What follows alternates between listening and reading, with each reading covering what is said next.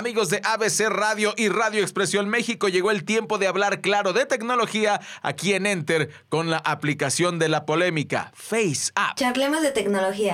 Charlemos de tecnología. Esto es Enter con Raya Costa.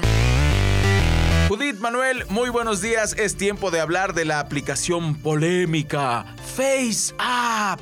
Lo que pasa es que nuestros amigos de yucatán.com.mx, bueno, la calabacean, como decimos en México, y se nota que no saben mucho de tecnología, porque su nota se titula Face App vuelve con filtro de cambio de sexo y tiene truco con tus datos. Y más abajo comentan, ¿usaste Face App? Así pusiste en peligro tus datos personales. ¿Cuál es la polémica con FaceApp? Simple y sencillamente que está desarrollada en Rusia. Ese es todo el pecado.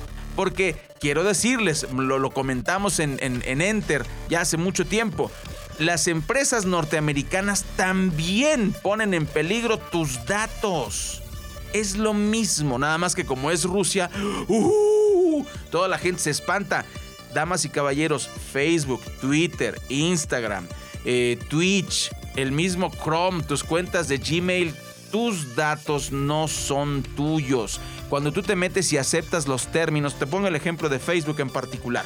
Facebook, todas las fotos que tú subes son en, en, cuestión de propiedad intelectual, propiedad de Facebook. Las puede explotar de la forma que quieran y de por vida. De eso están acusando a la FaceApp. Entonces, damas y caballeros, creo que no hay delito que perseguir, eso lo hacen todas las empresas. Y termino diciendo lo siguiente, imagínate que vas al cine y en el cine te dicen, oiga, este, si usted quiere entrar a nuestro cine, tiene que comprar forzosamente alimentos en la dulcería. Si no compra nada, lo sacamos a patadas. Entonces, tú decides si aceptar o no. Bueno, eso pasa exactamente con el software de Microsoft, de Apple, de Adobe. Si tú le dices que no quieres usar el software, no lo puedes usar. Entonces no hay una real decisión.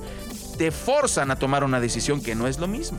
Entonces, eh, hay que poner las cosas sobre la balanza. No estoy diciendo que los rusos sean buenos o malos. Simple y sencillamente no estoy de acuerdo con que se satanice a una aplicación cuando no tienes un conocimiento, en el caso de nuestros amigos de yucatán.com.mx, de cómo funciona la tecnología. Eso funciona para todos lados. Y termino. Las cookies son una forma de robarte datos y de hacer con tus datos y ponerlos en peligro de una manera descarada. Y eso lo hace una empresa como Google, por ejemplo, que se negó a cancelar las cookies hasta dentro de dos años. Eso significa que van a seguir usando tus datos dos años y no te van a pegar un céntimo de regalías. Si eso no es peligro, dime qué es peligro. Soy Raya Costa, síguenos en redes sociales. Charlemos de tecnología. Charlemos de tecnología. Esto es Ente con Raya Costa.